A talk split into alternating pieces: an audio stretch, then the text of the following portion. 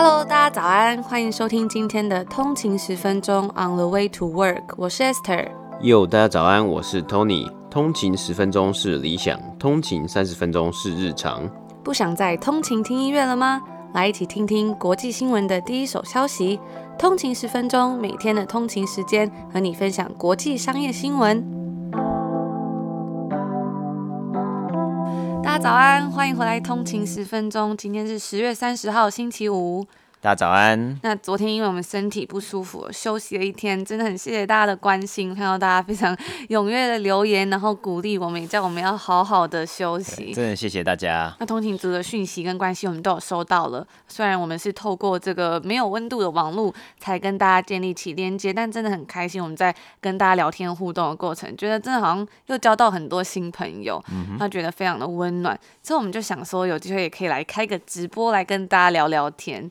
那其实现在季节变换，大家也要多注意保暖，小心不要淋湿或者是吹到风。对，没错。那今天也是星期五啦，恭喜大家，就是一周又要即将结束，不知道大家周末有没有什么计划，要去哪里玩？嗯、对啊，我记得以前呢、啊，我上班通勤的时候，搭捷运的时候，都跟沙丁鱼一样挤，就真的很挤嘛。有时候就想要滑个手机，就会怕手肘很容易打到别人，然后我就会想要戴上耳机听个音乐。但是啊，我每次拿出来的时候就是一坨线嘛，啊，那个线又很容易卡到别人的书包，然后整台手机就会喷出去啊。我那时候就会想说，啊，在一个完美的世界里面啊，如果能够通勤的时候想听音乐，不要再受这样的烦恼，有多好。因此，本集节目由 Whisper 自选家赞助播出。今天要跟大家分享的是自选家旗下代理的 Anker SoundCore 真无线蓝牙耳机。真无线蓝牙耳机是当今最火红的三 C 产品之一，它解决了有线耳机老是打结和线很容易卡来卡去的困扰，解决了你必须无时无刻拿着手机才能持续听音乐的烦恼，让你真正体验无线的自由自在。Anker 在美国 Amazon 是知名度相当高的权威三 C 品牌，它旗下的品牌 SoundCore 推出真无线蓝牙耳机后，轰动各大论坛，包含 PTT、Dcard 乡民的好评如潮。那这次介绍的两款 Anker 耳机，追求 CP 值的小资通勤族们推荐 Liberty Air 2。钻石振膜带来的纯净音质，低音震撼沉稳，通话效果比起 AirPods Pro 更胜一筹。那因为蓝牙耳机最令人诟病的问题，其实就是通话品质差。那这款 Liberty Air 2耳机的通话水准真的是远远超过它的价格。而另一款是旗舰耳机 SoundCore Liberty 2 Pro，音域宽广，佩戴舒适，不管你爱听的是交响乐、Hip Hop、摇滚、灵魂，手手都难不倒它。如果你是音乐玩家，这副耳机还支援 App，可以自定 EQ 调音，风格自由，一切由你做主。真的戴上去，我觉得那个低音真的很爽。那、其实因为现在真的是蛮忙的、啊，我耳机啊都还停留在光南两百块有线耳机的阶段，有一段时间是真的还蛮少听音乐。所以这一次很高兴可以跟智选家合作。那使用一个月的蓝牙无线耳机下来，我真的有点找到以前听音乐的感动了，是有点狗血的样子，但是。我就想到以前高中的时候蛮热血的，我很喜欢打鼓、玩乐团，所以我在听歌的时候啊，或听音乐的时候都很爱去找鼓声。那这一款 Liberty Two Pro 的低音呢，真的是听到鼓声要听到不要不要的。我记得小学的时候啊，我第一次听到那个摇滚乐团是来自加拿大的 Three Days Grace。我那时候因为是很小嘛，就完全被吓到，想说啊，怎么有这么好听的歌，这么摇滚的歌？虽然 虽然这个团后来后来换了主唱了，但到现在他们还算是我最喜欢的乐团之一啊。其实也蛮。喜欢想要跟通勤族分享，那也欢迎通勤族跟我们分享自己喜欢听的音乐。那其实还有另外一个点啊，就是我之前呢、都是在用有线耳机嘛，有时候。工作的时候要开会啊，还要再找耳机。那找耳机的时候，就是拿出那一那个耳机就一坨线，然后我还要赶在那个 Microsoft Teams 开启那个会议的之前，把每个结都解开。但是用了无线耳机之后啊，我要只要打开充电仓，拿出耳机带上它，我连接电脑就可以开始开会了。那我的在两个耳机的分配上啊，我其实是习惯使用 Liberty Air 2进行日常使用跟通话开会，而 Liberty 2 Pro 则是听音乐跟听 Podcast。我真的是有了这个无线耳机啊，就是爱不释手。就一直听，一直听，洗碗的时候听，出门听，到处听，然后连上电脑跟手机就可以开始听。那 Anchor Sound Core 这两款耳机呢，都是由 Whisper 自选家所代理的。在二零一六年底，苹果 AirPods 一代发布，蓝牙耳机风潮迅速席卷全球。像在国外 Amazon 啊，其实就可以看到很丰富多元的三 C 世界。但是被传统的三 C 大牌占据的台湾市场，却很难有很多不一样的选择。因此，自选家的创办人的理念就是说，想要把真正有特色、有技术优势的产品带进台湾。与传统代理商更不一样的是，除了提供两年完善的售后保保护服务，智选家也致力于帮助大家挑选到适合自己的三 C 产品。那他们的愿景呢，就是希望可以满足大家对科技便捷生活的所有想象，让更多有潜力的新创品牌可以被看见。所以，我们这次呢，就跟智选家特别合作，希望持续来回馈给支持我们的通勤族，也非常感谢智选家超大方提供给通勤族总共超过万元的抽奖大礼。那大奖就是有一组 Soundcore Liberty 2 Pro 以及两组 Liberty Air 2，共计是三组耳机来作为抽奖的奖品。我们会在我们的 IG on the 一个底线 Way to Work 抽奖，哎，欢迎大家踊跃参与哦。智选家也有提供给我们的通勤族一个特别的优惠码，你只要输入优惠码 On the Way 就可以享受以上两款耳机九五折。目前双十一的优惠活动也是热烈开跑中，即日起至十一月十一号购买蓝牙无线耳机，除了免运，最高还可以现省一千块。那那如果有兴趣的通勤族，也可以参考我们放在下面的 Show Note 连结，看看智选家在双十一的超优惠活动。希望大家不管在听通勤十分钟的 Podcast 的时候啊，或是音乐的同时，都可以享受到很棒的音质。好，那接下来我们就进入今天的北美三大指数表现。今天是北美时间十月二十九号，星期四。今天的道琼工业指数是上涨了一百三十九点，涨幅是零点五三个百分比，来到两万六千六百五十九点。S&P 五百标普五百指数是上涨了三十九点，涨幅是一点一九个百分比，来到三千三百一十点。纳斯达克指数则是上涨了一百八十点，涨幅是一点六四个百分比，来到一万一千一百八十五点。那今天北美股市在昨天的跌幅超过三 percent 之后，今天有上涨的趋势。而目前呢、现在其实也就是众所瞩目的科技巨头财报发布。包括亚马逊、苹果、脸书、Google 以及 Twitter 啊，目前公布数据啊，这些科技巨头皆有高成长的表现。但是盘后交易，我们看到 Google 母公司 Alphabet 呈现上涨的现象，上涨幅度达到八 percent 之高。那我们也会在之后进行这些公司的财报系列追踪报道。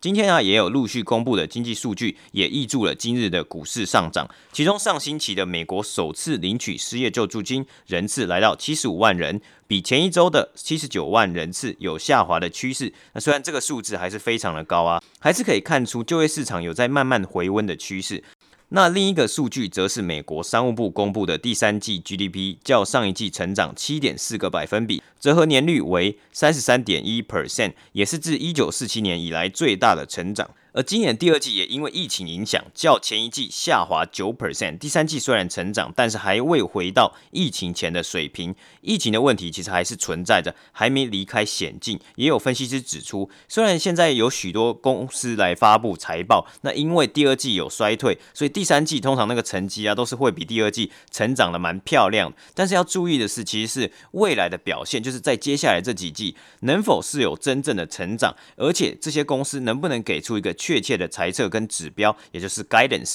也是分析师期望看到的数据跟表现。那这就是今天北美三大指数的播报。好，那新闻开始之前，如果大家喜欢我们内容，也别忘了帮我们 CLS comment like and share 留下一个五星评分，给我们一个评价，也不忘了分享给你的亲朋好友听，也可以来追踪我们的 IG on the 底线 way to work。我们今天也会开跑我们这个自选家的三组耳机抽奖活动哦。那另外，我们前几天抽的抽书活动也已经结束啦，我们明天会在我们的 IG 把得奖者抽出来。如果大家没有抽中的话，也没有关系，还有博客来的二十五块折价券要记得使用哦。那今天要播报第一则新闻呢，依然是跟财报有关，财报季继续延续。那今天要播报的这间公司是 Pinterest，Pinterest 的股价在周三盘后一度飙升了三十 percent，因为他们的用户数量在第三个季度中是持续增长，再加上 Pinterest 他们公布了一个非常强劲的收入。Pinterest 的强劲用户增长是得益于他们国际用户的增加。那该公司的国际月活跃用户数量是三点四三亿，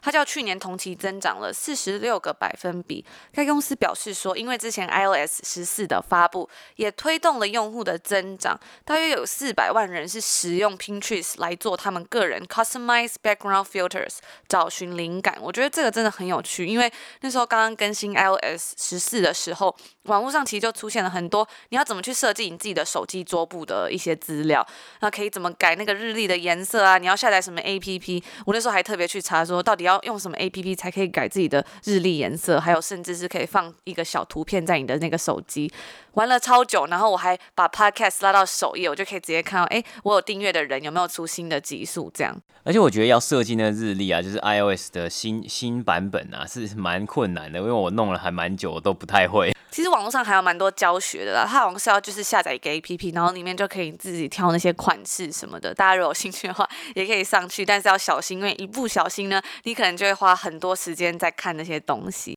那 Pinterest 他们也有表示说，广告客户在第三季的需求增加了非常多，因为市场已经慢慢习惯在疫情以来的新的商业模式。除此之外啊，他们也有发现之前有一个抵制社交媒体的活动，也就是我们有跟大家分享过的。Stop Hate for Profit Bigger Facebook 的活动也有导致 Pinterest 的广告商增加。这个 Bigger 活动呢，主要就是在七月份的时候，有超过一千个 Facebook 的广告客户暂停了他们在 Facebook 的广告，抵制脸书的仇恨言论以及错误资讯的政策。那这一次 Pinterest 这个成长，其实就跟上周发布第三季财报的 Snap，也就是 Snapchat 的母公司情况是非常类似的。不过 Pinterest 他们自己也有表示说，目前仍不清楚这种趋势。到底还能持续多久？因为疫情也不知道到底什么时候才会结束。该公司也宣布了他们第四季的猜测，在收入的部分是预估能较去年同期增长大约是六十个百分比。但他们也补充说，还是要小心，因为在疫情尚未结束之前，一切的波动性都还非常大。那我们来谈谈这个 Pinterest 主要这一次它数据的部分，他们的调整后的每股净利 EPS 是十三美分，它有超越 Refinitive 所预估的。三 cent 收入来到了四亿四千三百万美金，一样是击败了 Refinitiv 所预估的三亿八千三百五十万。那 Pinterest 他们这一季的 MAU，也就是 Monthly Active Users 月活跃用户，则是达到了四亿四千两百万，有超过 FactSet 所预估的四亿三千六百万。那他们的 ARPU，也就是 Average Revenue Per User，每位用户平均收入是来到了一点零三美金，对比 FactSet 所预估的是零点九美金，所以他们表现也算是非常的好。Pinterest 的强劲表现，也为整个社交媒体市场上的同行带来了 Halo Effect 光环效应。那这就是我们今天的第一则新闻播报。接下来我们第二则新闻呢，要分享的一样是财报。今天要分享的呢是 UPS United Parcel Service 这间货运公司，它在昨天北美时间十月二十八号公布的第三季财报。那我们先前有报道过啊，今年因为疫情的关系，运送啊这个 delivery 的需求大暴增。很多运输公司因此得到更多的订单，甚至是满到爆掉，是不能再接单的状况。本季 UPS 缴出营收两百一十二亿美金，较去年同期成长十五点九 percent。旗下三个区块的业务，美国境内业务、国际业务以及供应链和货运业务皆有成长。国际业务货运量上升十二 percent，profit 净利成长四十五 percent。供应链以及货运业务也是净利成长二十二 percent，营业收益来到二十四亿美金，较去年同期成长了十一 percent，净利则是来到二十美金，也较去年同期成长十一点八 percent。Adjusted earnings per shares EPS 来到每股二点二八块美金。那这一次的营收等数据皆有击败分析师的预期，表现不错。但是本次的电话会议中讨论重点，则是在营业收益率 （operating margin） 以及成本上的讨论。也不难看出，营收成长将近十六 percent，高于营业收益 （operating income） 以及净利 （net income） 的十一 percent 成长率。关于这次财报，UPS CEO Carol Tomé 表示：“我们的亮眼成绩源自于自家全球的整合系统以及疫情持续带来的挑战。”加上需求持续成长的亚洲市场和中小企业等，它也归功于全体公司员工。因为在疫情当下，这些货运司机、运送工人或是在物流中心的处理人员，简称 UPSer，就是 UPSER 吗？对，就是这些人呢，他们是日常英雄，支撑着全世界的供应链。对于他们啊表表达，对于他们表达感谢。其实这位 CEO Carol Tomé 是今年六月才上任的。他先前呢、常年担任 Home Depot 的 CFO，那也从二零零三年就担任了 UPS 董事的角色。但是 UPS 前任 CEO David Abney 呢，则是从基层做起，是在 UPS 这间公司做了超过四十年的资深员工。因此，Fortune 在六月报道时，仍然以 outsider 来形容这位 UPS 第十二任 CEO Carol Tomé。我在电话会议中啊，其实可以听得出来，他是一位非常有经验的经理人。但是因为接任的时间不长，他其实还有很多地方需要了解，包括整间公司上上下下的运作流程。那 UPS 是一间一百一十三年的老牌公司。他也分享到啊，他刚进公司的时候，发现要做决策，公司有二十一个委员会，那要通过一件决策的时候，处理事情不就要花很多时间吗？因此，他也决定将二十一个委员会缩减到只剩下六个委员会。那他也在先前的访谈之中提到他的一个动作，叫做 Green Dots and Red Dots。他给他的开会的每一个人，一人十个绿点，十个红色点。那他跟他们说，如果你觉得不适合、不合适的企划，就标上 red dots；那必须要做的企划就要标上 green dots。那起初啊，其实每个人都只会标 green dot，就觉得哦，这个企划很棒，他们不会点出不合适的计划。但他后来就要求他的员工一定要标上红点啊，之后啊，整个墙上的计划表就满布着红点。那在电话会议中啊，也有分析师问到这个活动到底是如何帮助 UPS。这个 Carol 他也有指出，像是公司有一个计划叫做 UPS Next，在评估过后就发现这一个部门呢、他在做的事情跟其他部门根本是一模一样，所以就停止了这个计划。那对于这么庞大的公司来说，他们需要进行内部瘦身，让每一个计划还有每个部门可以更有效率的去执行他们要做的工作。因此，在这次的财报发布后，UPS 提到的目标重点就是公司转型。在成长率方面，他们有看到中小企业以及 Healthcare 的产业有非常大的进步，同时也设立了转型二点零以及转型三点零的计划，目标就是要降低成本。在电话会议中，UPS 高层他们预期在二零二一年可以减少四十亿的资本支出 （Capital Expenditure）。进入今年最后一季，UPS 也表示，他们已经在疫情以来好几个月都是容量 capacity 接近全满的状态下营运。二零二零年旺季会多出两个工作天来因应高峰运送期，预期会看到显著的成长。但是在美国的单季成长率有可能会是趋缓的状况，其中更是预估网络电商已经进展超越原先预期的两到三年。CEO Carol Tomé 也讲到，整体运输产业已经濒临到额满的 capacity 容量。除了增加工作天以外，UPS 也是搭配很多电商提早开打了打折季活动，鼓励客户分散寄货时间，更期许运用公司科技帮助控制进入物流系统的运输量，利用多余空间，并有效地度过今年的旺季。虽然在最后啊，UPS 仍然没有给出第四季的财务预测，但是 UPS 的 CFO 有说到，他们旗下的三个业务会持续的成长，但是 YOY Year Over Year 的比较有可能会在成本上面有差距。包括去年同期，他们有得到税务减免，以及今年疫情以来，他们新增了许多的人力支出，包括季节性员工。那这些人呢，也需要额外的成本去训练以及管理。所以 UPS 希望可以聚焦在生产力上面，尽量达成今年旺季的任务，并持续今年的转型。也在新任 CEO 的这个 framework 下面达打出 Be Better Not Bigger 的架构。因此，包括 Bloomberg 的分析师对于 UPS Q 三第三季的财报评论以及展望都提到。在新任 CEO Carol Tomé 上任之后，期待一系列的转型以及瘦身计划，包括减少资本支出等。但是这些计划最快也要到二零二一年才能兑现，因此二零二零年仍然保有一丝丝的风险。包括虽然国际市场有所成长，但是美国市场的成长趋缓也是值得注意的一点。其中电话会议中也有讨论到，今年新聘许多员工，员工的奖励金制度可能也会是新任 CEO Carol Tomé 的改革之处。他也在这个电话会议里面有抱怨了一下，自己都算不清楚这些奖金到底是如何运作。所以长期看来啊，这 Carol Tomé 他会朝更精简、获利能力更高的公司为进步方向迈进。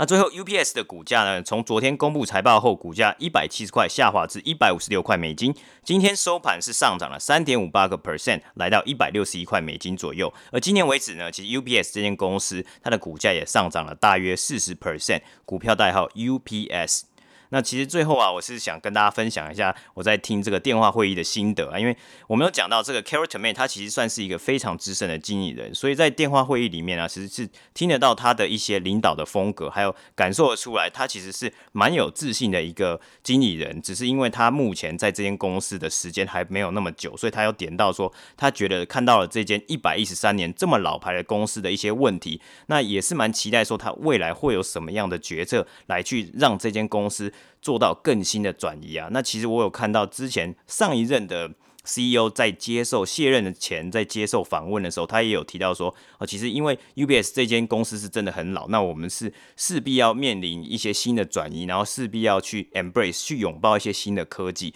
那其实有时候是比较而来，就是你在听这间公司的电话会议以及听另外一间公司的电话会议的时候，就可以看得出来每一间公司它的文化、它的一些感觉，然后它的经理人给你的感觉。有的经理人他感觉就是，哦，我很老练，我很成熟，我可以一直讲一直讲。那有的经理人呢，那像今天我听 Shopify 的。一个财报，那他们的 CEO 呢，其实有时候他就会需要一些时间去思考他要怎么讲或怎么回答分析师的一些问题。那其实这也不是一个太大的问题啊，只是就是要去熟悉每一间公司它不同的文化，还有不同的风格。那其实有时候会觉得蛮好玩的，而且也会在这些话语之间找到一些相连性，然后找到一些。可以去再去进一步去调查，还有进一步去观察的一些点，还蛮好玩的，跟大家分享一下。那这就是今天第二则新闻的播报。而另外一间公司 Visa 就没有像刚刚提到的 Pinterest 这么好运了，因为付款量骤减，导致 Visa 的利润是下降了二十三个百分比。在周三的时候，Visa 公布了第四季财报，那也是比华尔街所预期的结果还来得糟糕，因为疫情所引起的经济衰退导致高失业率持续困扰着，也连带影响到消费者的支出。付款处理商 Visa 表示说，总支出量是下降了十个百分比，而处理的交易数量也比去年同期是下降了十三个百分比。那由于疫情还是持续影响着全球的旅游需求，跨境交易量是下滑了四十七 percent。在周三稍早，另外一家公司 Mastercard 的表现也一样没有达到华尔街的预期。他们有警告说啊，在疫苗被广泛运用之前，与旅游相关的支出将会是对整个产业一个非常大的压力。截至九月三十号的第四个季度，Visa 的净收入从去年同期的三十点三亿美元，就是美股 A 类股的一点三四美元，降至二十四美元，就是美股 A 类股的一点零七美元。那经过调整之后，该公司有报告说，他们每股收益就是 EPS 是一点零六美元。由于健康危机所导致的消费者支出受到了限制，这也引发了数十年来最严重的经济下滑，并导致大规模裁员。他们的净收入下滑了十七 percent，来到四十八亿美金。那这其实啊，也是 Visa 自二零零八年他们上市以来，也就是十二年来第二次较去年同期的季度的收入下滑，所以也是算是非常的罕见啦。因为第二次而已嘛，在这十二年以来，那这就是我们今天另外一则小小的财。财报报道，最后一则新闻呢，我们要来分享关于疫情相关的事情。因为欧洲最近疫情也是非常的严重，面对节节攀升的感染人数、住院以及死亡人数啊，德国跟法国昨天呢是公布说他们采取了自春季以来所采取最戏剧性的措施，那也就是加强了对企业跟社会的生活限制。WHO 表示，上周欧洲地区的新增病例数已经占据全球几乎一半的新增病例了。欧洲的第二波疫情中心呢，是来自法国，该国七天平均每日新增病例数增长了五十个百分比。法国的医院目前也面临到可能无法会可能会无法承受的风险。在法国的几个大城市，目前是已经开始实施从晚上九点到早上六点的宵禁。昨天，法国总统马克宏更是宣布全国性的封城，几乎要跟三月时候的封城是一样严格了。也就是民众只能去在上学的时候啊，或者是你要采买必需品，以及如果他们的雇主说你是不能在家工作的时候，你才被允许说你可以出门。那法国的邻居德国呢，也实施为期一个月的部分地区封城。在法国的酒吧、餐厅、健身房、音乐厅还有剧院，从十一月二号开始就会开始关闭了。政府会花费将近一百亿欧元来帮助这些可能会因此受到影响的 businesses。部分经济学家就表示说，各国政府应该要采取更严格的封城令，以防止像春天那样看到全球经济崩溃的问题又再度重蹈覆辙。但另外一些经济学家有表示，短暂而严格的封城啊，其实是使得感染得到控制的最佳方法，企业才可以更快的重新开放。而这个消息也使得欧洲的股市低迷，The Stocks 600主要是反映整个欧洲证券市场价格波动情况的投资基准指数，在法国总统马克宏宣布消息之后，遭受了自九月份以来最糟糕的单日跌幅。法国的 CAC，也就是巴黎券商工会指数，跟德国的 DAX，就是由德意志交易所集团所推出的一个蓝筹股指数，是分别下跌了三点七 percent，还有超过四点四 percent。美国跟欧洲都无法在夏天的时候在击败病毒的方面取得进展，但是许多东亚国家呢，则是已经做到了这一点。韩国总统文在寅在周二的时候表示，他的国家已经控制了疫情的状况。根据彭博社在二十七号的新闻指出，韩国总统表示，政府会透过增加预算来帮助因为疫情所遭受影响的经济状况。而 Bloomberg Business 也表示说，正当全球遭受疫情肆虐，不断纷纷破了感染记录的同时，台湾也破了一个记录，那就是两百天没有本土传染个案。那台湾最后一个本土案例是在四月十二号。专家表示说，这是因为台湾在很早的时候呢，就关闭了国界，并采取严格的旅游限制。其他因素有包含说严谨的追踪，透过科技来追踪隔离的人，以及大家都很遵守戴口罩的政策。在两千三百万人口的国家，却只有五百五十个确诊以及七个死亡。彭博社并报道了这个台湾是如何达成这样里程碑的新闻，大家有兴趣也可以上去看一下。那这就是我们今天的新闻报道。那最后呢，我们要来回应一下 Apple Podcast 的评论，这位吃是陶土长大的通勤族说他刚入坑，很喜欢节目的节奏，整个很放松。那他有问说，很常提到的这个冥想 App 是哪一个？这个 App 就是 Headspace。那我们有在 EP 五十六的时候有一集是专门介绍一下这个 App。那大家如果还没听的话，也可以复习一下。其实我最近使用了一阵子啊，我有下载另外一个广告也打很大的 com 这个冥想 App。我觉得我自己是比较习惯 Headspace，它是比较专注在整个正念冥想的过程中，整个整体的界面呢，我自己是觉得比较简单，比较方便。那另外一个 App Calm，它是比较多功能，像是他们很常找明星啊，或者是运动员，有一些是要念故事，那有一些他们也会分享自己，像是呃很多人都喜欢这个 LeBron James，他们有做一个 program，就是你可以听他怎么教你冥想。那我觉得。其实用整个 Calm 它的实用性的下来，其实有点像在听 Podcast，嗯，就是他会比较多分享一些事情啊，除了整个在冥想的事情之外。那我记得像 LeBron James 的话，他好像就是分享他之前在某一年的比赛，好像冠军赛还是总决赛的一些故事啊，还有可能是他的一些就是心理素质，对心理素质，还有就是他怎么去面对这些压力等等的。所以我觉得，如果大家是比较喜欢听故事，听大家呃各行各业不同人是怎么在调试心情，我觉得应该蛮适合。这个 come，但是如果你是只有想要做这个正念冥想，比较简单、比较专注的话，我觉得这个 Headspace 是一个还不错的选择。但我我自己就觉得说，在练习几个礼拜下来，我很喜欢整个 Headspace 的界面，然后我觉得我真的焦虑状况有改善，所以遇到事情的时候，整体心里会感觉比较平静，因为它是带着你练习呼吸开始，然后。我觉得步调也比较慢，他会跟你说一些关于心灵的事情，然后他会不会一直讲一直讲，他会有一些留白，让你真的去听听你周遭的声音啊。他会告诉你说你要感觉觉到你身体，然后像是你要怎么去看待情绪，他会说你要去 observe，而不是想要去抗拒或改变。那我上完 basic，他每做完一个小练习，都会给你一小段话分享，我都会存起来，然后时不时看一下。这 Headspace 它的价格就比较贵，它是两千七百块，我记得好像一年。那 Calm 呢，则是一千七百多块。大家其实可以看一下自己喜欢哪一种方式来练习。那另外一位呢，通勤族，他说他是临床心理师，虽然和商业一点关系也没有，但是他还是因为朋友的推荐开始收听。他说他最近开始听比较早的集数，终于解开消防生之谜。早期比较 casual 的感觉，令人很难想象在加拿大生活的样子。透过耳朵，着实的在每一天进行了伪出国之旅。那其实不知道有没有听众还没有听到这个消防车的声音，因为。其实这边的消防车真的很大声，因为我记得好像第一季的时候是比较多一点的，因为之后后来的话，我们就会有特别，有时候会特别 避开，像开车的时候要让道这样子，对对 对。但后其实第二季好像还是偶尔会有一点点，然后我记得之前也有通勤组跟我们回应啊，就说，哎，我今天终于听到了彩蛋了这样子。我们在讲，我们现在在讲的同时呢，就真的有消防车经过了。哎，他好像还有标出说，哦，几分几秒有彩蛋这样，大家可以注意一下哦。那他说。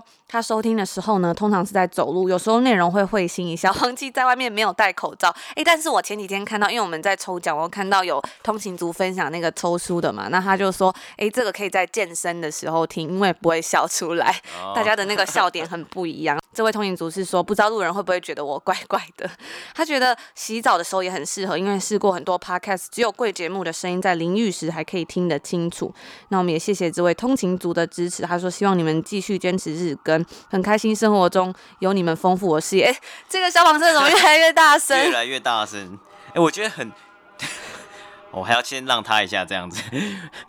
但但我觉得很酷的是，我记得之前也有人就是回应说，哎、欸，他可能都是在洗澡的时候听 podcast，我觉得还蛮酷的。那另外一位通勤族呢，他也有说他自己通勤的时间真的只有十分钟，通常一到公司会当这个开始工作的仪式感来听。最近工作比较忙，没有办法一开始听，但是还是会挤出时间来补听。那其实他最后啊，他有讲到一个说，他因为我们的推荐去看了《大麦空》，真的很好看，剧中细节可能需要二刷三刷才能消化。哎、真的没错，因为 Tony 是也是看了三遍啦。哦，我不止看三遍，我应该看更多遍。我觉得真的是一刷再刷，你都每一次看都有每次的心得。那他说，他也感受到事件中每一个环节的贪婪或纵容造成的后果是多么可怕，很令人省思。那我们也希望呢，可以跟通勤族们一起持续成长，加油。那这就是我们今天的内容，也祝福大家有一个愉快的周五跟愉快的周末。然后我们的耳机抽奖活动还在进行哦，这次的奖品真的非常的赞，大家有兴趣